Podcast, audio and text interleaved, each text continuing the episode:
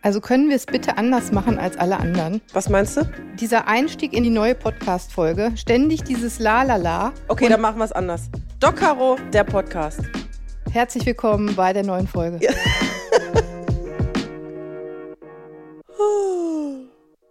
Das ist auch schön, so zum Einstieg in die Podcast-Folge erstmal gähnen. Es ist wieder Zeit für ein Haferlatte, Kerstin.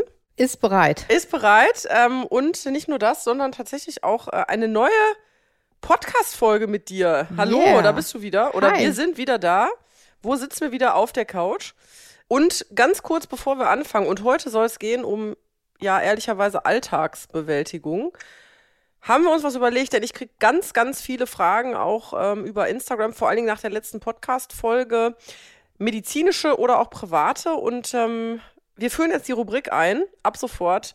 Drei Fragen an Caro. Kerstin, was hältst du davon? Mega. Und du äh, fragst mich Ich dann. frag dich das. Ja, am Ende jeder Folge äh, kannst du dir ein paar Fragen raussuchen von der Community und mich dann fragen. Und ich weiß, liebe Leute, nicht, was kommt. Nee, da mache ich ein Geheimnis Da machst du ein. Riesengeheimnis raus. Finde ich gut. Und ich suche die lustigsten natürlich raus. Oder auch die traurigsten. Okay, also wir, wir suchen äh, medizinisch und privat was raus. Okay, kann man das so zusammenfassen? So lassen wir das Okay, so stehen. lassen wir das stehen.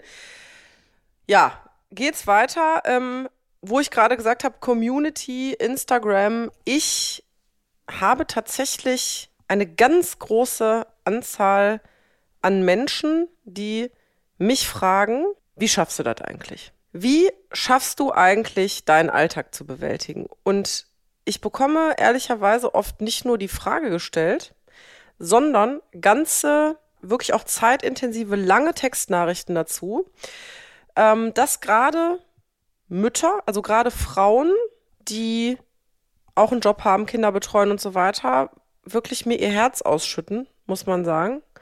Also ein bisschen wie beste Freundin, die einem das erzählen. Ich bin immer sehr überrascht, wie private Dinge ich auch äh, höre, dass sie wirklich auch überfordert sind in ihrem Alltag und mich angucken und denken, mein Gott, wie macht ihr das alles?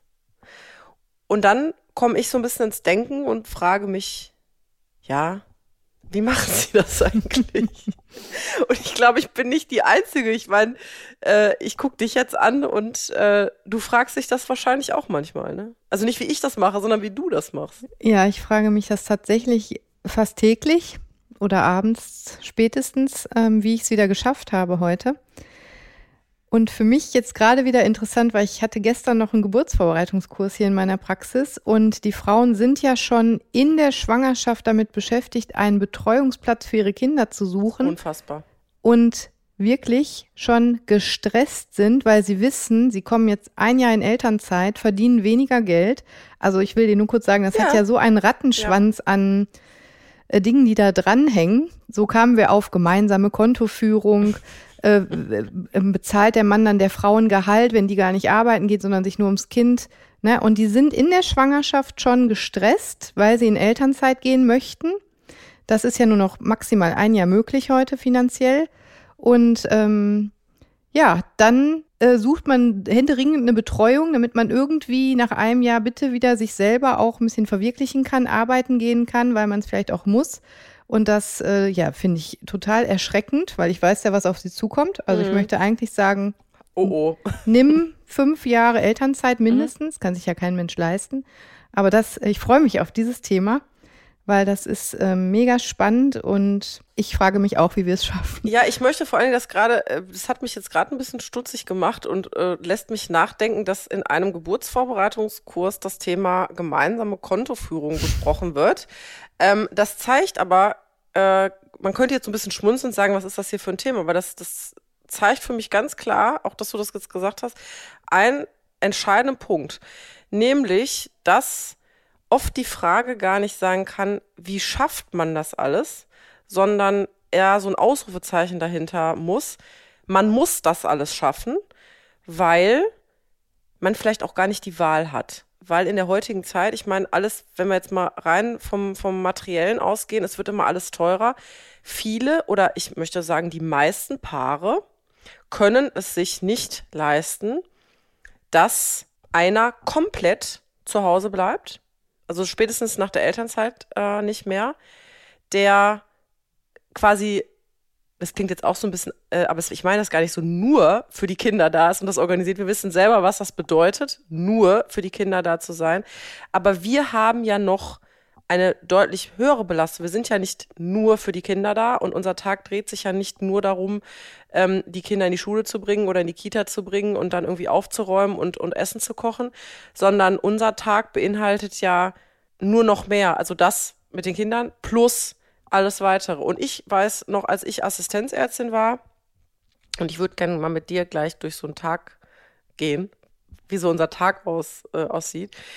Als ich Assistenzärztin war und äh, ich war die, diejenige, die quasi Hauptverdienerin war, hatten wir tatsächlich auch Existenzängste, weil wir gesagt haben, wenn ich nicht arbeite oder nur in der Elternzeit bin, ähm, und man dann nur gewissen gewissen Anteil an Geld bekommt und sein Leben bestreiten soll, dann weiß man nicht mehr, wie man über die Runden kommen kann. Und ich bin dann in der Elternzeit, weil ich an einem Punkt war, wo ich nicht mehr nur Tizi-Tutzi machen konnte und Windeln wechseln, sondern mich selbst verwirklichen wollte, auch als Frau, die studiert hat, die in einem Beruf arbeitet, der ihr gut gefällt. Ich war relativ am Anfang der Assistenzarztzeit, wo du auch rauskommst. Du musst ja schnell wieder reinkommen in deinen Job. Ich wollte arbeiten.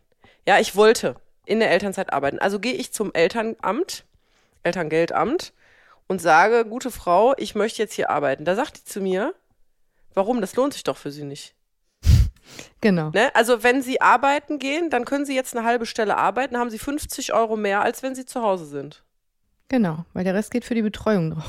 Nee, weil, einfach auch, weil der, das sowieso, das auch, das kommt noch oben drauf. Das kommt noch oben drauf. Sondern weil einfach äh, das gar nicht so eingeplant war zu meiner Zeit. Jetzt kannst du ja mit ein bisschen wieder arbeiten gehen, du darfst nicht eine gewisse Stundenzahl arbeiten und so weiter. Das heißt, du wurdest quasi abgestraft dann auch noch, wenn du dann sagst, okay, pass mal auf, ich bringe mein Kind in die Kita, ich gehe meinem Job nach, damit ich drin bleibe, damit ich dann nach einem Jahr wieder reinkomme das war alles nicht so richtig durchdacht gefühlt und man hat wirklich äh, Existenzängste und von da an hat sich für mich, und da sehe ich mich ähm, genauso auch wie du und ganz vielen anderen Frauen da in einer Reihe und auch Familien in einer Reihe gar nicht die Frage gestellt, wie lange bleibe ich zu Hause? Für mich war klar, ich muss auch nach einem Jahr ähm, wieder arbeiten, auch um, den, um das Finanzielle ja, zu stemmen. Hm. Und dann kommst du ja ganz schnell in die Situation, wo du dann wieder drin bist und dann kommen wir wieder zu der Frage, tja, wie macht man das? Ja. Wie, wie, wie, ich würde mal sagen, das wird auch, glaube ich, viele interessieren. Wir nehmen jetzt einfach mal die Leute, ähm, die zuhören, mit in so einen Tagesablauf. Ich glaube, unser Tagesablauf unterscheidet sich vom, von der Struktur her gar nicht so wesentlich. So, wie, wie, wie machst du das? Du stehst morgens auf, wann stehst du auf? Ja, also ich muss erstmal tief durchatmen. Das äh, ist ja mit der Prokrastination, du erinnerst dich. äh, der Wecker hat bei mir diese Funktion, die kennst du sicherlich ah, auch. Ah, die Schlummerfunktion, ja, ja, um Gottes Willen. Das kennst du sicherlich nicht. Machst du? Ach, klar. Wie oft? ich verrat's nicht. Doch, ich möchte es wissen. Ich möchte Maximal zweimal, weil beim dritten Mal schlafe ich ein. Ehrlich? Ja, dann mache ich aus im Schlaf. Nicht das dein ist, Ernst? Ja, sicher. Oh, ich liebe das. Meine, also meine Tochter liegt ja noch neben mir. So neun von zehn Nächten ist sie da. Ich liebe es, mich morgen so an ihr das Gesichtchen ranzukuscheln und dann nochmal mich unter die Decke. Naja, egal. Auf jeden Fall halb sechs probiere ich. Meistens real, also real ist sechs Uhr. Aber da muss ich direkt mal reinhaken, weil du sagst Prokrastination. Guck mal, wie ich das gelernt habe, Prokrastination. Das kann ich ja nicht nachvollziehen. Ne? Also für mich ist ja der Wecker so, ich schlafe bis zur letzten Minute, wo ich schlafen kann.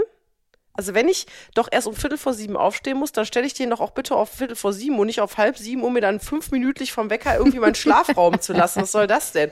Also dann schlafe ich doch bis zum bitteren Ende, dann kommt der fulminante Weckruf. Mein Freund kriegt immer schon Anfall, weil ich sitze senkrecht im Bett, ich habe so einen Alarmton, wie so ein Schockraumalarm. Da wären wir wieder beim Thema Schockraum. Da geht das nicht so die, die, die. Weißt du, manche Leute haben ja so ja, Sing-Sang oder Vogelgezwitscher. Ähm, bei mir, ich, ich suche den Ton gleich mal, vielleicht finde ich den, ist das so also so, dass ich jedes Mal auch denke, ich muss den Ton ändern. Aber ich ändere ihn nicht weil ich brauche das. Ich brauche diesen Ton und dann stehe ich auf. Okay, also du machst Schlummerfunktion dreimal, ich stehe auf. Wann stehst du auf? Ja, sechs spätestens. Okay. Ja gut, ich, meine Kinder sind ein bisschen größer. Wenn ich nicht früh äh, aus dem Haus muss, stehe ich tatsächlich um halb sieben auf. Und wenn ich früh aus dem Haus muss, also mit den Kindern zusammen, dann bin ich auch so auf sechs. Ja. Aber dann stelle ich auch den Wecker auf sechs. Okay. Muss mal einen ja, Schluck, Schluck aus meinem Haferlatte nehmen jetzt an der Stelle. Habe ich lecker gemacht, oder? Warte. Nix Barista, Nee, nix Barista, hast du gut gemacht. aber hat geschäumt ein bisschen. Er hat geschrieben. So, auf jeden Fall. Dann, das willst du nicht wissen, was ich dann alles Doch, mache. das möchte ich wissen jetzt. Jetzt, aber das, die, jetzt sind wir, die jetzt kommen wir Real Talk. Möchten das nicht. Doch, Doch, die möchten das auch wissen. Also Real- ich Real gehe als erstes duschen. Tatsächlich muss ich jeden Morgen duschen mit Ja. Haaren. Das finde ich Mit auch immer Haare. lustig. Ja, das ist ich sage das lustig. extra, weil ich mir nicht vorstellen kann ohne Haare. Also mit Haaren, trotz der langen Haare muss ich mit Haaren waschen. Das müsstet ihr jetzt einmal sehen. Also die Kerstin, wer sie noch nicht gesehen hat, hat natürlich nicht nur was verpasst, weil sie einfach wunderschön ist und, äh, und äh, einfach auch wunderschöne lange Haare hat. Hat wirklich lange Haare, die gehen so ungefähr bis so, ich würde sagen, bis zu den Achseln, ne? Bisschen länger, Schulterblatt. Über die Brust hinaus. Über die Brust sogar hinaus. Stimmt, ja, stimmt, stimmt, über die Brust hinaus. Ich erinnere mich. Ich erinnere mich. Äh, also ich- es ist nicht mal eben, ja? Okay. So, auf jeden Fall deswegen 6 Uhr. Mhm. Ne? Also Haare waschen dauert ja schon. Und ähm, ja, dann probiere ich zum Kaffeeautomat als erstes Kaffee. Den äh, liebe ich morgens und wenn noch kein Kind wach ist, im besten Fall. Also du möchtest vor, vorher haben. Ja, genau. Wieso nimmst du nicht mit unter die Dusche? Das mache ich mal ganz gerne. Nee, weil ich erst nach der Dusche den Kaffee genieße. Ach, okay, alles klar. Mhm, aber beim Haare föhnen und dann Make-up und so. Siehst du, das unterscheidet uns auch wieder. Ich sehe den Kaffee, das ist total witzig, weil ich sehe den Kaffee, also ich trinke dann morgens so ein Espresso auf Ex, weil ich sehe den Kaffee als, also ich liebe ja Kaffee, ne? Also pri- privat und beruflich bin Anästhesistin, also bei uns gehört ja schon sozusagen beim Einstellungsvertrag gehört der Kaffeekonsum dazu, da gehört die 50 Euro monatlich in die Kaffeekasse fest dazu, sonst brauchst du da gar nicht anzufangen. Im halt eigentlich auch. Siehste? tatsächlich. Manche So. Hebammen trinken ja nur Tee. Kann ich nicht verstehen. Ja, ich auch nicht. Also wir sind totale ich probiere Kaffee-Junkies. die auch zu äh, bekehren. Kannst Immer. du vergessen, so, mein Freund trinkt keinen Kaffee. Das ist Ja, wirklich ich- eins oder größten Unterschiede, was gut ist, weil die guten Bohnen halten länger und ich kann sie alleine genießen. Aber das Ding ist, ich weiß, was du meinst mit Kaffee genießen, aber ich sehe tatsächlich den morgendlichen Espresso als, ja, wie so einen kurzen. Das ist notwendig. Suchtgefährlich ist das, ne? Nee, das übrigens? ist nicht suchtgefährlich. Das ist lecker. Okay. Das ist nämlich der gute Bohne von meinem Lieblings von meiner Lieblingskaffeerösterei, wo mein Freund immer extra nach Hangela fahren muss. Also der ist da beruflich dann, aber dann nimmt er das mal mit aus der Kaffeerösterei. Und das schmeckt lecker, aber es ist für mich, wenn ich jetzt sage, notwendiges Übel, klingt es negativ. Es ist nicht notwendiges Übel, aber es muss sein. Es muss der Espresso sein, der macht wach. Das hat nichts mit Genießen zu tun. Es hat eine Funktion. Okay, habe ich nicht. Bei mir ist das die Dusche. Die macht mich wach tatsächlich und dann gehe Ja. ich nochmal runter, hole mir einen Kaffee, mache mich fertig. Mhm. Bevor die Kinder wach sind, im Mhm. besten Fall. Das klappt nicht. Meistens, ne? nee, Also, beim, bei uns ist es schon so, die Kinder treffen auf mich äh, im Treppenhaus. Ach so, ne. Weil wir haben eine Kinderetage, die Kinder haben quasi, das war eins meiner größten Errungenschaften zu sagen, die Kinder müssen getrennt werden, damit sie, jetzt sind sie auch schon neun und äh, zehn und zwölf. Ähm, ja, oh, jetzt werden wieder aufmerksame Hörer sagen, die weiß nicht mal, wie alt die Kinder sind. Doch, weiß sie. Ähm, weil der eine mal einen Tag von mir Geburtstag hat, wie wir wissen. Äh, das ist super, weil die Kinder haben so ihre eigene Etage, die hörst du nicht, die siehst du nicht. Die sind natürlich jetzt im Alter, wo die sich selbstständig die Zähne putzen. Gut, manche muss man nachgucken und auch selbst, selber anziehen. Das ist eine Riesenerrungenschaft, kann ich nur allen äh, Eltern sagen, Leute, es wird nicht weniger anstrengend, aber viele Dinge werden auch besser. Ja. Das zum Beispiel. Also wir treffen uns im Hausflur. Okay. Ja, ich habe ja dann noch die kleinere Tochter. Die stresst mich tatsächlich auch noch mehr als der Große. Der macht sich ja auch schon alleine fast fertig bis zur Schule. Aber ich muss schon schmunzeln, weil ich sehe mich immer hoffentlich um halb acht am Kindergarten und dann bin ich ja eigentlich schon anderthalb Stunden wach, manchmal zwei Stunden. Und wenn ich rauskomme aus dem Kindergarten, da bin ich ja noch nicht auf der Arbeit, aber da wäre ich schon bereit für ein Bier. Also nicht für ein Bier jetzt im, ich brauche keinen Alkohol, aber da bin ich schon, Erstmal, also ich komme immer raus aus dem Kindergarten und denke, ey, du hast noch nichts geschafft. Also du hast, da fängt schon an. ja. Ich habe nichts geschafft. Lächerlich natürlich. Wenn das der Mann machen müsste, der wird das ja in drei Tage noch nicht mal aushalten. Diesen Stress morgens, bis man die Kinder weg hat. Und da merke ich aber immer schon, boah, ich bin um halb acht, Viertel vor acht rum, noch nicht auf der Arbeit. Gefühlt habe ich noch nichts geschafft. Aber man hat ja schon was geschafft eigentlich. Ja, aber ist das nicht verrückt, dass man sich tatsächlich an so Stellen fragt, ähm, warum habe ich noch nichts geschafft? Und dabei ist man schon seit zwei Stunden wach. Also ich habe grundsätzlich, wenn ich, das ist ja auch bei mir so, ähm, wenn die Kinder, ich mache ja, ich habe ja für alles, mein Gott, wenn ich über mich selber rede, muss ich mich über mich selber amüsieren. Also das, das, wenn man mal mit mir so einen Tag verbringen würde, da würde man wirklich auch, also ich finde diesen Schockraumvergleich ziemlich gut. Also ich, ich nutze ja jedes Zeitfenster. Das heißt also, ähm, ich bin, glaube ich, noch strukturierter so. Ich stehe, wenn die Kinder, also wir treffen uns im Hausflur, dann wird, dann laufe ich, wenn ich in die Küche reinlaufe, damit ich zeitmanagementmäßig alles ideal habe. Ich laufe an den ganzen Wäsche, äh, Wäschekörben vorbei, gehe also mit dem Wäschekorb in der Hand, damit ich nicht noch extra laufen muss, runter. Da habe ich schon mal das, die ersten Wäschekorb. Dann laufe ich am Toaster vorbei. Da gehe ich aber nicht direkt zur Waschmaschine, sondern ich stelle den Wäschekorb ab, um erst in den Toaster die Toasts reinzumachen oder das Brot, damit ich Zeit spare, weil sonst muss ich ja einen Weg extra machen. Dann gehe ich am Aber Toaster. das ist frauenspezifisch. So, dann, so, dann gehe ich mit dem Wäschekorb am Toaster, wo mittlerweile das Toast an ist, um die, um die in der Küche rum, mach auf dem Weg die Kaffeemaschine an, weil die braucht ja zwei Minuten, um hochzufahren, bis zum Abstellraum, stelle dort die Wäsche hin, mache die Waschmaschine an, damit die Waschmaschine schon mal läuft. Weil Waschmaschine laufen ist ja vergeudete Zeit. Die muss ich ja später wieder in Trockner hängen oder aufhängen, also muss die schnellstmöglich an sein. Auf dem Rückweg hole ich dann die, das Schneidebrett und die Teller für die, und die Butterbrotsdosen, die stehen vom Vorabend schon da gespült für die Kinder, auf fein säuberlich steht so da. gut organisiert. Ja, pass auf, die Wasserflaschen auch. Und dann wird Butterbrot geschmiert, Schulbrote gemacht, Kinder frühstücken in der Zeit. Der Hase kriegt seinen Teller. Wir haben ja einen Hasen.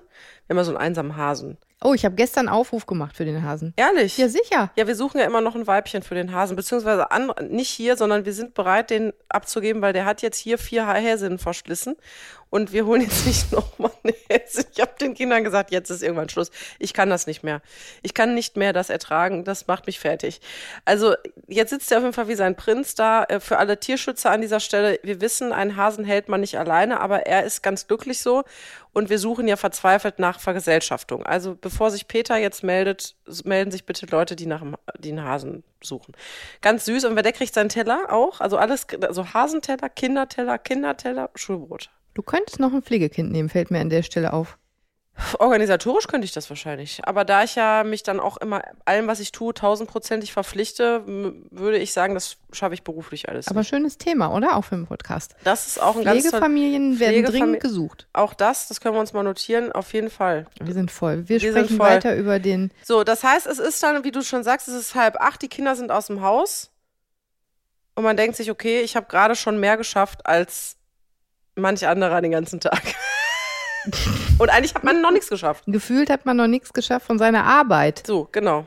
Dann geht's weiter. So, bei Okay, wir mir geht's entweder, meistens geht's erstmal ähm, in die Praxis oder ich mache auf dem Weg natürlich effizient nach Route auch schon mal einen Hausbesuch. Also ne, Ja. einen äh, Wochenbettbesuch in der Nachsorge, wenn der auf dem Li Weg liegt und die Familie frühzeitig bereit ist, mich zu empfangen, dann fahre ich auch schon mal ein oder zwei Hausbesuche.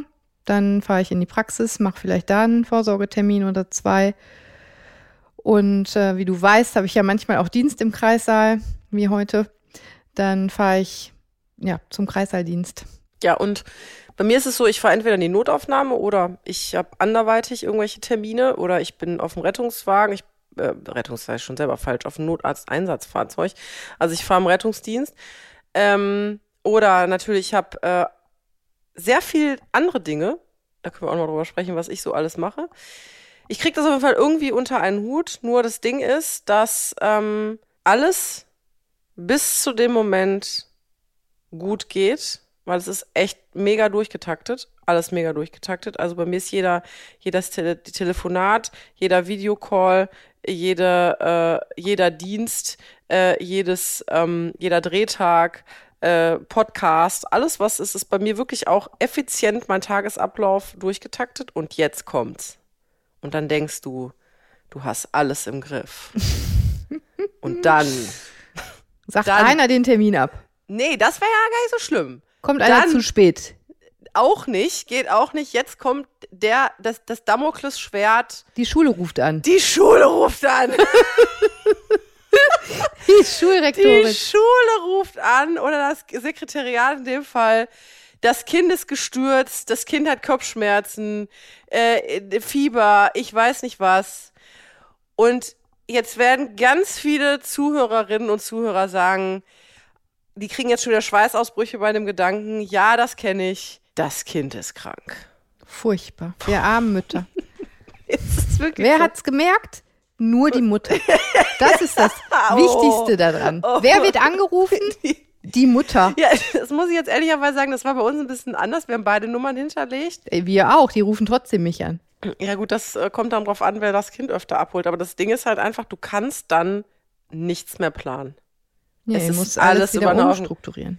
So, und dann haben wir das Problem, wie geht's weiter? Was machen wir dann? Ich hatte meine Freundin, die hat immer gesagt, tief Mhm. durchatmen erstmal. Wir sterben nicht. Das So. stimmt. Aber ich bin sehr gestresst, wenn man mir so, also es ist ja eine Charakterfrage. Manche bleiben eben ruhig und cool. Mich stresst das sehr. Also ich habe ja wirklich auch viele Termine am Tag. Ich muss Frauen, die auf mich warten und hoffen, dass ich komme. Also es liegt ja auch an meinem Job, dass da äh, vielleicht eine frisch äh, entbundene Frau äh, zu Hause gerade am ersten Tag mit ihrem Baby sitzt und äh, auf mich wartet. Ne, endlich wird das Kind gewogen und hilft mir beim Stillen. Also ich habe ja einfach eine Arbeit, wo ich weiß, wenn ich absage, dann wird dann eine Akte nicht nicht bearbeitet einfach, sondern ich enttäusche jemanden extrem. Ich habe das gleiche Problem äh, stellenweise gehabt im Rettungsdienst. Also ich kann in der Notaufnahme noch, wenn dramatische Sachen passiert sind, äh, Kollegen bitten, länger zu bleiben, einzuspringen und zu sagen, ne, ich, ähm, äh, ich muss jetzt weg. Das ist auch immer irgendwie gegangen. Aber eine wirklich richtig beschissene Situation war, wenn du als Mutter, da saß ich im Oberha in Oberhausen auf dem Neff, äh, wirst du angerufen, dein Sohn ist vom Klettergerüst gefallen, muss in die Notaufnahme, muss genäht werden und du kannst nicht auch von diesem Rettungsdienst weg. Weil wenn du als Notärztin von dem NEF weggehst, ist kein Notarzt da. Das ist also nichts, wo du sagen kannst, kann mal jetzt mal ein Kollege hier mal kurz mal übernehmen, weil es gibt jetzt ja gerade keinen Kollegen. Ne, auf der Notaufnahme kann ich noch mal zu jemandem sagen, bleibst mal länger oder so. Kann ich im Rettungsdienst nicht, sondern du sitzt dann irgendwie auf dem NEF, also ich, oh jetzt, äh, da hat schon wieder eine, eine Frau gerade gehustet hier. Du hast nämlich gleich Schwangerschaftsgymnastik. Nee, ich nicht, die Nee, Lea. Die Lea hat gleich ihr Schwangerschaftsgymnastik. Wollen wir hören, was im Hintergrund hören. Ähm, NEF, wer mir folgt, weiß das. Notarzt-Einsatzfahrzeug, für die, die es noch nicht wissen. Das ist also quasi das Fahrzeug, wo ich ja als Notärztin drauf sitze und wo ich von meinem Notfallsanitäter zu Einsätzen gefahren werde und dort treffe ich mich dann mit dem RTW. Das nennen wir ganz romantisch im Rettungsdienst Rendezvous-System. Ja, Rendezvous, äh, NEF und RTW. So, jetzt sitzt du da als Notarzt auf der Wache und wirst angerufen. Äh, liebe Carola, dein Sohn ist vom Klettergerüst gefallen und muss jetzt genäht werden. Ja, da stehst du aber da mit deinem Latein. Und das muss ich ehrlicherweise sagen, es gab irgendwie keine andere Möglichkeit. Also es gab jetzt tatsächlich keine andere Möglichkeit. Was machst du da? Das hat mich echt vor eine Herausforderung gestellt.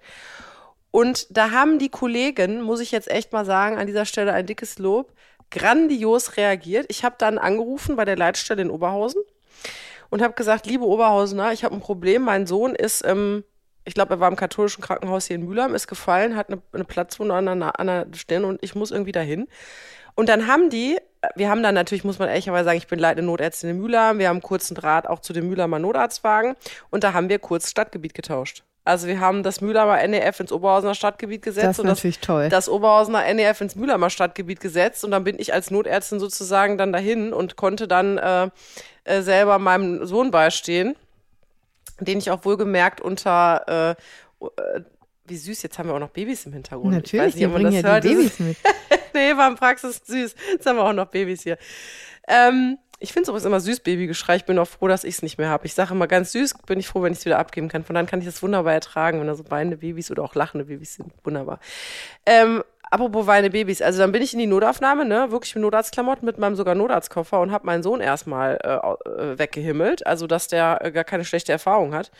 Weil die sich auch in der Notaufnahme stellenweise nicht trauen, da ähm, Schmerzmittel zu geben. ja, nicht nur Schmerzmittel, sondern, nee, Schmerzmittel musste gar nicht sein, sondern ähm, das musste ja betäubt werden, das musste mit sechs Stichen genäht werden. Der sieht ein bisschen aus wie Harry Potter, weil er sich ja die komplette Stirn aufgehauen hat. Wie mein Papa. So. Das ist süß.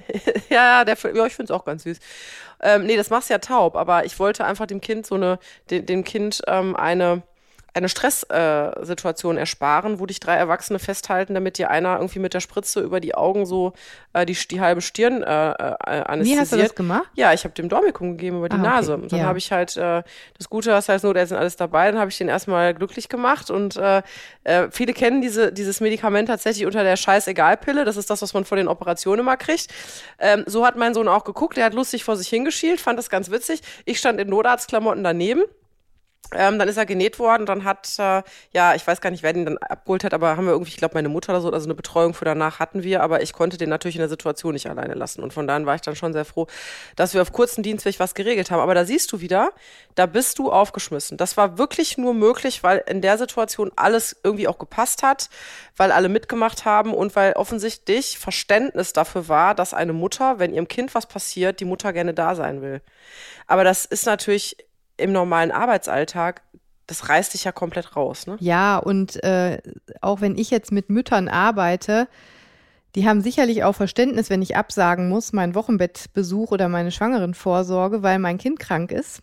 Aber das macht ja was mit jemandem. Stress nämlich. Also das heißt, sobald diese Pläne nicht mehr eingehalten werden können und ich meiner Arbeit nicht nachkommen kann und da ein Mensch hinter sitzt, wie in vielen Berufen, der dann aber eine Enttäuschung oder eben sein Bedürfnis nicht gestillt bekommt, wofür ich eigentlich zuständig bin, das macht ja Druck. Und das ist ja, glaube ich, auch das, was uns interessiert, wie wir das aushalten oder wie wir damit umgehen, wenn wir dann diese Termine nicht einhalten können und uns umorganisieren müssen. Also mich stresst das sehr. Also das sind Momente, wo ich in meinem Alltag oft denke, wärst du mal nicht selbstständig, hättest du mal so einen langweiligen Aktenjob, wo keiner traurig ist, wenn du jetzt nach Hause muss und dich krank meldest, weil dein Kind krank ist. Gleitzeit. Gleitzeit da heul und Homeoffice. Ja, das kann man, kann man im Rettungsdienst nicht und kann man auch als Hebamme nicht. Augen auf bei der Berufswahl, ihr lieben Leute. Nee, wir brauchen ja viele Hebammen. Das ist wichtig, aber das ist das, was Stress macht. Was machst du denn gegen Stress? Bist du stressresistent? Ja, ich glaube, sonst würde ich nicht mehr leben. Also, ich kann damit schon gut, also ich kann viel aushalten. Ich bin sehr belastbar und ich bemühe mich. Äh Aber äh, sind wir mal ganz ehrlich, achten wir auf uns? Also ich habe oft das Gefühl, da kommt die nächste, klingelt wieder, da kommt die nächste Schwangere. Äh, wir sind da in der Praxis, Leute. Wenn es mal klingelt oder ein Baby schreit, es ist einfach schön, äh, dass man in so einer Hebammenpraxis sitzt und hier kommen äh, glückliche Mütter mit glücklichen Kindern rein. Also die Sch Babys schreien, das muss man einfach mal sagen. Das heißt ja die nicht, dass sie nicht ja glücklich nicht sind, die können ja nicht reden. Also, ähm, also ich habe, Thema Stress, ich habe ganz oft das Problem, dass ich gar, ich, ich habe also wer mich kennt, du weißt das, ich bin ja wirklich schlimmer als der Duracell-Hase. Ne? Also wo andere schon längst aufgegeben haben, bin ich ja immer noch am Trommeln und mache ja weiter. Ich kenne ja kein ich kann Ende. Mehr. Genau, ich kann nicht mehr, muss ich ehrlicherweise sagen, lerne ich jetzt kennen. Ich lerne jetzt, ich kann nicht mehr kennen. Das kannte ich jahrelang nicht oder bis jetzt nicht. Und ich bin jetzt an einem Punkt, es mag auch sein, es geht vielleicht auch ein Stück weit mit dem über 40 einher. Das, äh, das, das, das Wechseljahre fallen mir direkt da ein. Da müssen wir mal drüber sprechen. Mal Wechseljahre, ja. Äh, nee, das glaube ich nicht. Es ist einfach so, dass ich jetzt auch merke, ähm, ich oder jetzt es schaffe, nehmen wir es mal andersrum es jetzt auch schaffe, doch mal auf mich zu hören und ich tatsächlich auch manchmal sage, ich kann nicht mehr. Und ich glaube, dass ein großes Problem ist, dass man diesen Punkt trifft. Weißt du, dass, dass, dass man schon frühzeitig weiß, ich möchte gar nicht diesen Ich kann nicht mehr Punkt erreichen, sondern ich möchte eigentlich vorher für mich feststellen, jetzt reicht es. Ich bin jetzt vor dem Ich kann nicht mehr, sondern jetzt bin ich so an dem, es ist gut für heute und jetzt höre ich auf. Aber das ist doch so schwer. Ja, das ist so schwer, weil wir manchmal auch keine Wahl haben. Ich kann ja um drei Uhr schon denken, ich merke schon, ich mache mir bewusst, mein Körper ist schon erschöpft und wir haben jetzt 15 Uhr. Ich bin noch gar nicht fertig mit meiner Arbeit, aber da ist ja genau die Frage, wie schaffst du das, Caro? Was treibt dich so an? Ne, erstens, weil wir müssen. Jetzt ist natürlich die Frage, warum müssen wir denn in einer großen Wohnung wohnen, die so viel Geld kostet und deswegen müssen wir viel arbeiten. Wir haben ja Ansprüche, denen wir gerecht werden müssen. Das heißt, wir müssen ja viel arbeiten, um auch Geld zu verdienen. Und dann kommt das Persönliche hinzu. Muss ich im Kreißsaal arbeiten? Muss ich eine Praxis haben? Muss ich das Ganze machen? Nee, könnt ihr auch sagen, nee, ich arbeite jetzt einfach nur im Kreißsaal, habe nur einen Arbeitsplatz. Das reduziert ja den Stress schon enorm. Möchte ich aber. Ne? Genau. Ich möchte das, aber. Man möchte es ja. Man möchte es. Es geht ja auch nicht nur immer finanziell, es geht ja auch um das Thema, was möchte ich gerne. Und wenn man halt, äh, kenne ich ja selber, wenn ich so viele tolle Dinge machen kann, ähm, dann möchte ich das machen. Und dann muss man sich anstellen, ich, ich sehe das als absolutes Privileg, das wirst du, wirst du genauso sehen, dass ich Dinge machen darf, also dass ich einen Beruf habe, der mir so viel Türen und Tore öffnet, dass ich einen Beruf machen darf, der für mich nicht nervt, sondern der Glück ist für mich. Nur den will man ja auch machen. Ja, das ist unser Geschenk, ne? Wer hat, wer kann das denn sagen von sich, dass man seine Arbeit total liebt? Ja, und das sollte man ja ehrlicherweise schon, wenn man überlegt, wenn man hochrechnet, ähm, also du kommst bei uns nicht mit acht Stunden aus, wenn wir nur mit acht Stunden rechnen, acht Stunden über, keine Ahnung, 40 Jahre, fünf Tage die Woche, ziehst mal die Ferien ab oder den Urlaub mal ab, da kommt schon eine ganze Lebenszeit zusammen. Wir verbringen ähm, einen Großteil unserer Zeit auf der Arbeit. Ja, aber sag mal, wie viel kennst du denn? Die wirklich so gerne zu ihrer Arbeit gehen morgens. Ich kenne nicht so viele tatsächlich. Die haben zwischendurch mal Freude, das höre ich schon. Aber im Großen und Ganzen Weißt machen. du? Nee, ich habe, also ich kenne außer dir meine eine Freundin, die ist Lehrerin, die liebt ihren Job total, aber ah, die andere Freundin ist auch Erzieherin, die Lehrerin, die auch. mag das nicht so gerne. Nee, weißt du, wie ich meine? Ja, ich weiß, was du meinst. Aber gut, ich meine, dass man mal so Ups und Downs hat und so Tage. Ich habe auch Tage, wo ich dann irgendwie jetzt nicht gerade sage, mir scheint die Sonne aus dem Arsch, aber nichtsdestotrotz, äh, ich diszipliniere mich ja immer und sage, gut, ich bin froh, dass ich das machen darf, weil, weil natürlich ähm, ich dankbar bin. Ich bin sehr dankbar dafür, dass ich das machen kann. Aber ich weiß, was du meinst. Ich glaube, ich, ich denke schon, dass viele Leute sich äh, arrangieren. Also das ist nicht das, Ja. das, der Traumberuf, aber sich arrangieren. Und die Frage ist natürlich, du bist wahrscheinlich eher gestresst, wenn du dich nur damit arrangierst oder vor allen Dingen auch, wenn du unglücklich äh, bist, etwas zu tun. Und da kann ich nur sagen, jetzt kommen wir wieder auch, finde ich, zu einem Punkt, wo du sagen kannst, du, erhält, du hältst Stress besser aus. Weil ich es liebe. Genau, weil du es liebst. Es ist, ähm, ich werde ja auch mal gefragt, Stress, Stress, sag ich mal, ja, es ist aber Eustress. Es ist Eustress, es ist guter Stress, ähm, die meiste Zeit. Was meinst du mit eu? Ja, guter Stress. Also Eustress ist ja genau ist ja Stress, der mich glücklich macht, der äh, Dopamin ausschüttet, der mich high macht, weil ich es geil finde. Ne? Also weil ich sage, das, was ich mache, ob ich in der Notaufnahme bin, ob ich mit dir hier auf der Couch sitze, ob ich drehe irgendwie, ob ich ähm, diese ganzen Dinge machen mich glücklich und zufrieden. Ich habe natürlich auch Phasen, wo ich sage, gut, da habe ich jetzt gerade weniger Lust drauf, ich hätte jetzt mehr Lust darauf. Aber am Ende des Tages ist es Eustress. Aber ist das so für deinen Körper auch? Das ist ja die Frage, ne? Wir empfinden das jetzt so als, boah, mega Kreissaal, super, ich freue mich da jetzt gleich hinzugehen und vier Geburten wieder parallel, tralala. Aber eigentlich war mein Körper ja um zwölf schon total down, müde, erschöpft, habe nicht genug geschlafen, das Wochenende war anstrengend. Das ist ja eigentlich die Frage. Ist der Körper nicht eigentlich doch gestresst und wir meinen nur, dass wir es total cool finden, so viel zu arbeiten und kommen naja. dann ins Burnout? Naja, Stress ist ja erstmal Stress. Also sagen wir mal Stresshormone, also wenn du jetzt beim Cortison, Adrenalin und so weiter ausgehst, ähm, die werden immer ausgeschüttet. Also die werden im Stress ausgeschüttet, die werden ob positiv oder negativer Stress, ohne Frage. Nur ähm, das ist ja letzten Endes eine Funktion unseres Körpers, diese Hormone auszuschütten, damit wir ähm, am Ball bleiben, damit wir die Arbeit leisten können. Also ich meine, ich könnte ja nicht um drei Uhr nachts aufstehen, wenn der Pieper geht, oder du auch nicht, wenn die Geburt kommt. Ohne Adrenalin. Ohne Adrenalin. Das geht einfach gar nicht, weil dann würden wir nicht hochkommen und wir brauchen das. Auf der anderen Seite ist das aber auch das, was uns glücklich macht, das, was uns stimuliert. Das ist ja das, warum sich Leute auf Achterbahnen setzen, abgesehen davon, ich würde es nie machen, weil mir schlecht wird jetzt. Ich kann, Ach, doch, ich etwas, kann guck mittlerweile, wilde Maus kann ich fahren. Du bist so eine nur, wilde Maus. Ja, ich bin eine wilde Maus. Aber auch nur, seit ich wieder Hubschrauber geflogen bin und da einmal mein, meine Übelkeit überwunden habe. Also wilde Maus war für mich auch der Horror. Und es gibt ja Leute, die fahren äh, wirklich äh, nonstop Achterbahn, um sich einen Kick zu besorgen. Ne? Das brauche ich gar nicht. Nee, ich auch nicht. Ich hab den Kreißsaal. Ich habe den Kreißsaal. Ich habe meinen Job.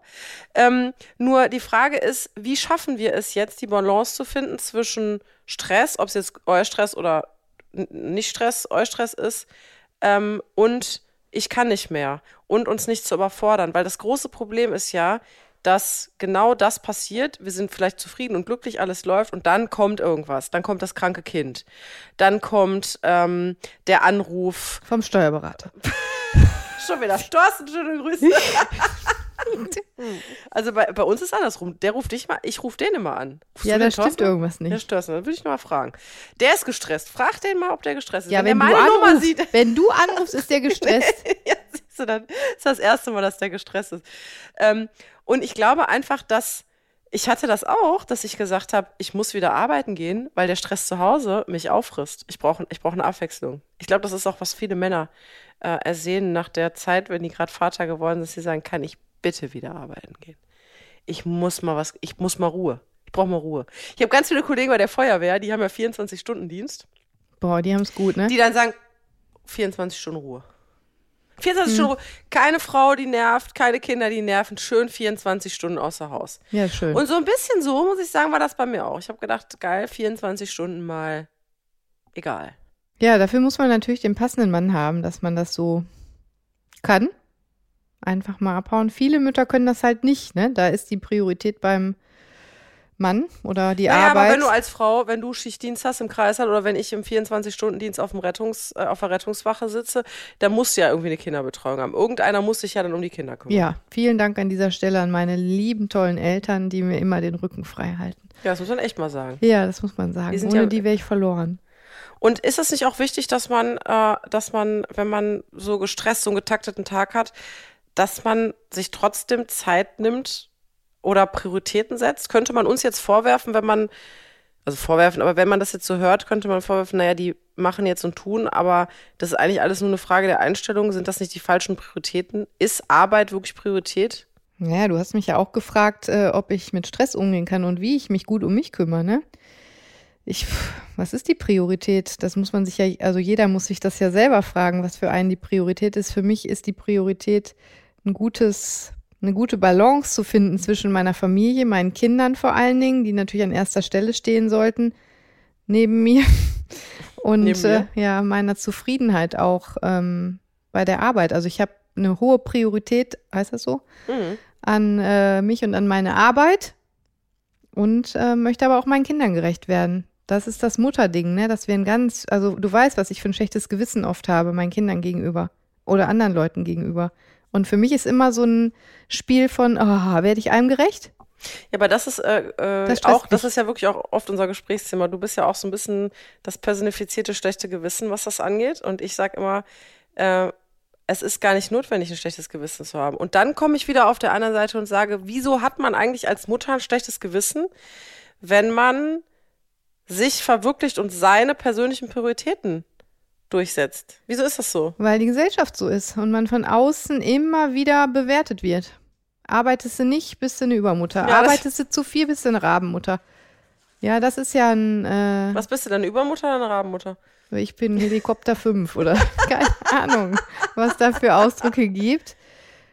Ja, Also ich finde mich ja, ich bin total gluckig. Ich bin, ich bin eine Du totale, bist eine Glucke. ich bin eine Ja. Glucke und gleichzeitig bin ich eine Rabenmutter. Ehrlich? Weil ich ja so viel arbeite und die Kinder zu meinen Nein. Eltern gebe. Guck mal, siehst der das- Vater äh, auch zwischendurch mal aufpassen muss. Aber jetzt pass, jetzt muss ich dir direkt, da, da muss ich jetzt vehement widersprechen. Guck mal, äh, meine Kinder, ich bin auch sehr viel weg und ich bin, äh, meine Kinder wissen aber, dass ich immer da bin. Ich, wie gesagt, ich komme ja sogar mit einem Notarztwagen aus einer anderen Stadt. Ähm, und ich finde, ich finde, das, das Wort Rabenmutter sich selbst zu geben, das ist, äh, finde ich, einer der größten Fehler, die wir machen können, weil wer definiert das denn? Dann würdest, dann würdest du ja sozusagen dein Handeln darüber definieren, was andere vermeintlich von dir denken können. Und da bin ich total weg.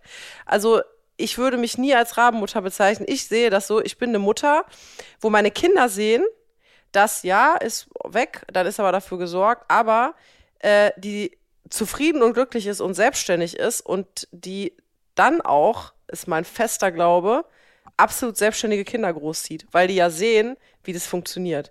Und ich sehe das, wie die Kinder sich das abgucken.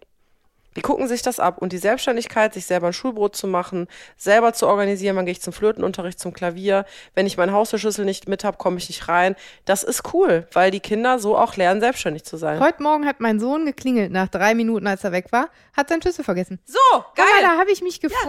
geil. Der wäre heute mit dem Opa nicht reingekommen ohne Siehste? seinen Schlüssel. Hat Geil. der noch, der hat ihn schon vergessen. Das ist das erste Mal gewesen heute. Dass er es gemerkt hat und umgedreht hat, finde ich toll. So, voll das, voll das Erfolgserlebnis. Siehst du, also ich, und das ich bin ich schuld, meinst du? Weil ich es ihm vorgelebt Du habe? bist gar nicht schuld. Das ist schon wieder so typisch Kerstin also- Schuld. Schuld mal gar nichts. Du kannst jetzt auf die Schulter klopfen und sagen, ich bin das nicht schuld, sondern du kannst sagen, ey Leute, das ist meine Erziehung. Ich habe das Kind fit gemacht, dass es merkt, dass der Schlüssel fehlt. Super, super gemacht. Das ist alles eine Frage der Einstellung, Kerstin. Du musst positiv sein. Ja, dafür liebe ich dich. auf mit, Da hör hast auf du mit mich diesen erinnert. Rabenmutter-Schuldgefühlen. Braucht man nicht. Ja. Feiern. Also ich muss ehrlicherweise sagen, ich glaube, dass das ganz vielen so geht. Und, äh, und mein Appell, äh, gut, dass wir darüber sprechen, ist äh, weniger Rabenmutter, mehr feiern. Mehr Podcast, sag ich. Mehr Podcast. Also ich merke gerade, ich sitze während des Arbeitstages auf der Couch. so. Schöner kann es nicht sein. Ne, da muss ich mir wieder was anhören später. Hast du einen anstrengenden Tag gehabt heute? das ist wie ist- Urlaub für mich. Ist wie Urlaub für mich, siehst du? Und das ist das Schöne, wenn Arbeit doch äh, wie Urlaub ist, dann haben wir doch alles richtig gemacht. Ja, aber warum sitzen wir hier? Wir sitzen hier, weil ähm, uns viele Themen umtreiben, die tatsächlich auch viele Leute umtreiben, die den Podcast hören. Und ich wünsche mir, dass viele Menschen, ähm, die das hören, feststellen, dass die Probleme, die sie zu Hause haben, jeder hat. Und dass auch wir die haben. Und dass auch eine Docaro, die äh, vielleicht äh, immer so äh, rüberkommt, als das alles so total leicht ist, genau die gleichen Probleme hat, dass das Kind eine Schüssel vergisst. Und dass äh, ähm, man Freundschaften hat, wo der eine eben anders ist als der andere und dass man sich gegenseitig, äh, gegenseitig motivieren kann oder auch mal wieder gerade rücken kann. Nein, du bist keine Rabenmutter. Hör auf, das zu sagen. ist ab heute Verbot. Verbot. Alles klar. Äh, wir haben verboten. aber noch, äh, guck mal, wir haben schon wieder die ganze Zeit gequatscht und ähm, die Fragen musst du mir noch stellen. Weil wir haben ja jetzt gesagt, es gibt ab sofort die Rubrik drei Fragen an mich und du suchst die Fragen aus. Die habe ich ausgesucht. Die hast du ausgesucht und äh, ich weiß sie nicht. Und ich bin gespannt, ob sie was mit äh, Prokrastination zu tun haben. Oder ob sie medizinisch sind. Tatsächlich. Ob ich als. Notärztin tätig werden muss. Du musst als Notärztin aufklären jetzt, weil eine Frage ist, halte ich fest, was ist Vorhofflimmern? Oh, das ist ja. So kommt- einfach hast du es Ja, nicht so, dir vorgestellt. nee, nee, nee, Moment, jetzt, ich, ich war gerade, obwohl das passt zu Stress, ne? Also Das- es passt also, äh, erinner pa- dich an meine Herzrhythmusstörungen vor drei Jahren. so, Da habe ich gedacht, ich hätte Vorhofflimmern. genau, Hatte ganz genau. Nein, Wie du hieß hattest das denn kein, nochmal? nein, du hast kein Ventrikel. Nein, Wie hieß das denn? Extrasystolen. Du hast Nee. eine ventrikuläre Extrasystole gehabt. So war das. So war es, nee, die genau. habe ich immer noch. Ich habe Und mich das gewöhnt. jetzt, damit die äh, armen Zuhörer nicht denken, die Kerstin ist schwer krank. Nein, also eine Extrasystole ist ein Extraschlag. Das merkt ihr vielleicht selber. Das haben wir alle im Laufe des Tages. Das geht nur um die Anzahl, also wann das quasi krankhaft ist. Ihr merkt es vielleicht mal so ein Herzstolpern, das ist eine Extrasystole. Das ist ein Extraschlag, der ist nicht schlimm. Bei Kerstin ist es ein bisschen vermehrt aufgetreten, aber dank des süßen Kardiologen. der Ja, der war nett. der war nett. Aber das gar nicht so, sondern, ähm, sondern das Ding ist bei Vorhofflimmern, da war, das war die Frage, was ist eigentlich Vorhofflimmern, ne? Also Vorhofflimmern, muss man ehrlicherweise sagen, ist die häufigste Herzrhythmusstörung, ähm, die vor allen Dingen im Alter auftritt. Ein ganz, ganz großer Teil. Ab welchem Alter, Entschuldigung? Ja, du kannst das so nicht definieren. Ich würde mal sagen, ab 65. Also auf jeden Fall älter. Ähm, hängt ein bisschen um den, hängt ein bisschen auch von den Lebensumständen ab, ob vorher schon Herzleiden bekannt ist, ne, ob man Risikopatient ist. Fakt ist, ganz viele Menschen rennen mit Vorhofflimmern rum, ohne es zu merken. Und äh, es fällt das erste Mal auf, weil sie dann doch das Gefühl haben, das Herz schlägt mir bis zum Hals, ich habe Herzrasen oder auch merken, gar kein Herzrasen, sondern ich bin nicht mehr so belastbar. Gehen dann zum Hausarzt, der schreibt ein EKG, also eine Herzkurve, und stellt dann fest, Mensch, das Herz schlägt nicht rhythmisch.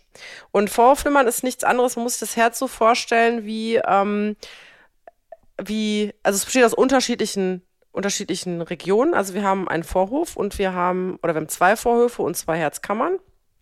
Und unsere Erregung, das ist total gut, weil das Herz schlägt ja aut autark. Das müssen wir ja nicht äh, steuern, sondern wenn wir, stell dir vor, wir müssten den ganzen Tag dran denken, dass das Herz schlägt, dann wäre schon die Hälfte der Menschheit ausgestorben, weil sie es vergessen würden. Ich glaube, wie atmen, da denke ich auch immer, Gott sei Dank läuft das unterbewusst. Automatisch. Automatisch ab. Und äh, so ist es auch mit dem Herzen. Das hat einen ganz autonomen Taktgeber. Kannst du dir vorstellen, wie der Elektrozaun an der Pferdeweide? Da hörst du immer so ein Tick, Tick, Tick. So, das ist der Elektrozaun an der Pferdeweide. Wie das ist unser Sinusknoten, der gibt immer diesen Takt vor. Und ähm, das würde jetzt beim Erwachsenen, also wenn wir jetzt hier so beide total entspannt auf der Couch sitzen, ähm, würde das so 60 bis 80 Mal die Minute sein. Immer im gleichen Abstand. Und beim Vorhofflimmern ist es so, dass der Vorhof, da ist dieser Taktgeber, ähm, mit, sagen wir mal, 250, 250 Mal ähm, bis 350 Mal die Minute ding, ding, ding, ding, ding, ding, ding, ding, macht. Und jetzt stell dir mal vor, jetzt würde jeder dieser Schläge übergeleitet werden. Dann hättest du Kammerflimmern, da würdest du sterben.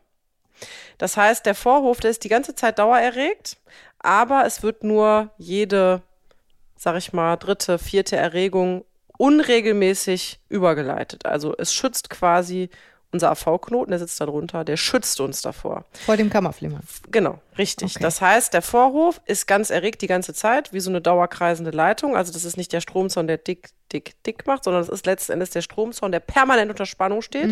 Also du kriegst nicht nur eingewischt, wenn du dran packst und wartest, sondern du kriegst dauerhaft eingewischt.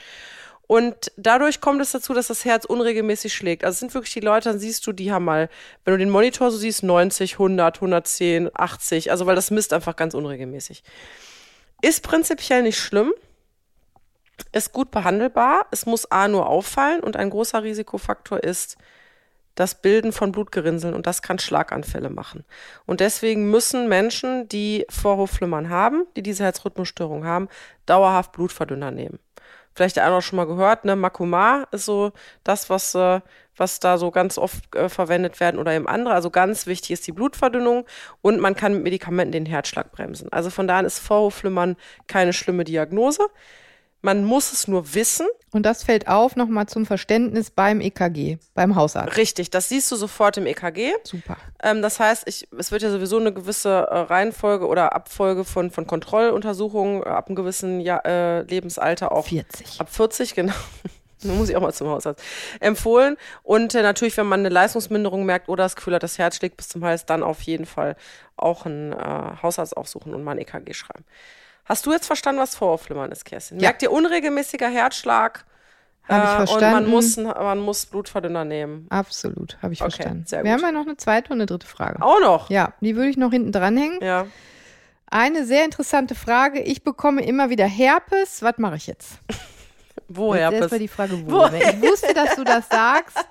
Das liegt uns nahe. Also an der Lippe im Gesicht. an der Lippe im Gesicht. Aber man muss ehrlicherweise sagen, dass, äh, dass die äh, Virenstämme von Genitalherpes und Lippenherpes die gleichen sind. Ich also weiß von da das. an, ähm, ja, äh, egal. Ein Schelm ist, wer sich Böses dabei denkt. Okay, auf jeden Fall, ähm, ich bekomme immer wieder Herpes. Äh, Bedeutet, ja, kann man ehrlicherweise nicht verhindern, weil das Herpesvirus, muss man sich so vorstellen, das wartet ähm, oder es wohnt in, äh, es wohnt, muss man Es ehrlicherweise sagen, es wohnt bei uns im Nervensystem. Ja, es wohnt in den, in den äh, Nervenknospen, in den Ganglien. Und ähm, es tut nichts, wenn unser Immunsystem oder wir eben ähm, gut funktionieren und dann hält das das Herpes in Schach. Und oft ist es so, dass zum Beispiel echtes ausgelöst wird durch Ekel, Sonne?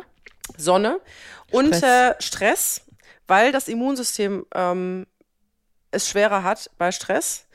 Und ähm, warum? Können wir kurz erklären. Äh, Stress, Cortison ist ein Stresshormon, wird ausgeschüttet, unterdrückt die natürliche Abwehr des Körpers. Ne? Deswegen nimmt man auch bei chronischen Entzündungsreaktionen zum Beispiel Cortison als Medikament, um die Entzündung zu unterdrücken. Nichts anderes machen wir, wenn wir Cortisol ausschütten ähm, dann hemmen wir sozusagen unsere eigene Immunreaktion. Das heißt, viel Stress bedeutet runtergefahrenes Immunsystem. Herpes freut sich, sitzt, jetzt muss ich mir mal die Hände reiben hier, sitzt in seinem Nervenzell und denkt, jetzt komme ich raus, ja. Und dann ähm, bekommen die Menschen Herpes. Und natürlich ist es äh, auch übertragbar. Das heißt, wenn ich jetzt jemanden küsse, Der Herpes hat. der Herpes hat und das ist gerade so, so offene Bläschen, wo die Flüssigkeit rauskommt, ist das äh, ansteckend. Das heißt, ich empfehle euch, wenn ihr äh, Herpes habt, äh, küsst einfach nicht. Oder gleiche diese Pflaster, ne? Bestimmt. Kannst du drauf machen und beziehungsweise und wenn ihr Genitalherpes habt, dann niemals ohne Kondom Geschlechtsverkehr haben. Ich sage ja sowieso Kondome, das ist nochmal ein anderes Thema, aber Kondome, da kann ich auch lustige Anekdoten erzählen, weil ich habe meinen Kindern das auch schon erklärt, wo die so klein sind.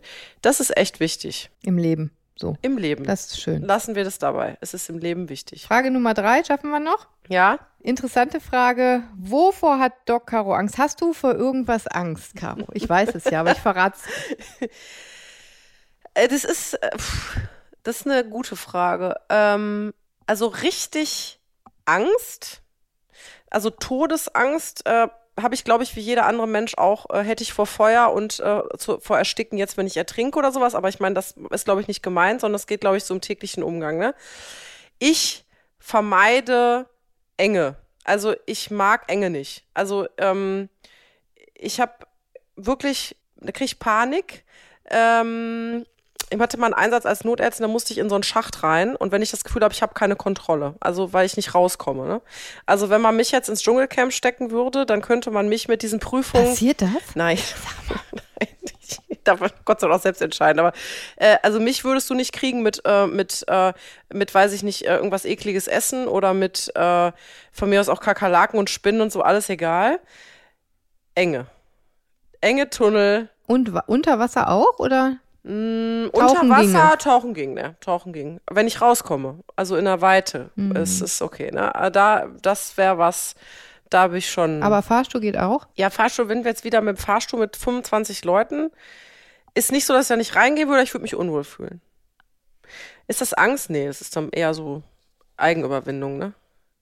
Also ich bin ganz gut, ich muss ehrlicherweise sagen, dann muss ich fast Nein sagen, weil ich würde mir, ich, ich bin, habe eine super Selbstkontrolle. Weil ich hasse auch MRT-Untersuchungen, weil das auch in diese enger Röhre ist, aber auch da kriege ich mich selber runtergeredet. Also ich bin extrem selbstkontrolliert. Beantwortet das jetzt deine Frage? Nee. Wenn man so richtig Angst hasse vor nichts, außer vor Enge. Wovor habe ich denn Angst? Ja, habe ich- ich Angst? Die Leute wollen es wissen. Na gut, ich habe Angst, dass meinen Kindern was passiert. Das ist aber normal, glaube ich einfach. Ja. Nee, sonst habe ich keinen. Äh, doch. Ähm, nee, Höhenangst habe ich eigentlich auch nicht, weil Hubschrauber fliegen und Scha äh, Fallschirmspringen mache ich auch. Aber hier so Freefall Tower. Nein, nein, nein, nein, nein, Guck nein. Nee. mal da, Habe ich einmal gemacht. Habe ich gemacht, habe ich einmal gemacht. Bungee Jumping mache ich nicht normal. Habe ich gedacht, bist du eigentlich bekloppt? Also ich gesagt, wie kann man so Also bekloppt sein, sich an so ein schön. Gummiseil da zu hängen und da über ein äh, Dunst, Hast du gemacht. bekloppt. Habe ich gemacht, mache ich nicht nochmal. Fallschirm auch nicht. Fallschirm ist super, würde ich sofort nochmal machen. Mega. Fallschirm super. Naja, dann hoffe Also ich, dass ich denke das... nochmal drüber nach, vielleicht in, vielleicht in der nächsten Folge. Und äh, apropos nächste Folge, das ist vielleicht nicht meine Angst, aber zumindest ist es echt ein Problem, nämlich äh, Menschen, die in eine Notaufnahme kommen, ohne Notfälle zu sein. Und ich würde einfach gerne mal mit dir in der nächsten Folge einfach mal über das Thema sprechen. Äh, wer kommt denn da so in die Notaufnahme und ähm, was macht das auch mit uns? Und was ist eigentlich ein Notfall und ähm, was passiert da eigentlich so? Müssen Notfälle in die Notaufnahme? Was ist eigentlich ein Notfall? Was passiert da so bei? Ja, das ist Was ist eigentlich ein Sache. Notfall? Was ist eigentlich ein Persönlich, Notfall? medizinisch und privat. Kerstin, was ist für dich ein Notfall? Was ist für mich ein Notfall? Und was ist in der Notaufnahme ein Notfall? Also das Thema Notfall, das ist sehr breit gefasst. Ich freue mich drauf. Freundschaftlicher Notfall. Freundschaftlicher so. Notfall, das können wir gut. Das können wir gut. Also wir hören uns bald wieder. Ich freue mich. Bis Ich zum nächsten auch.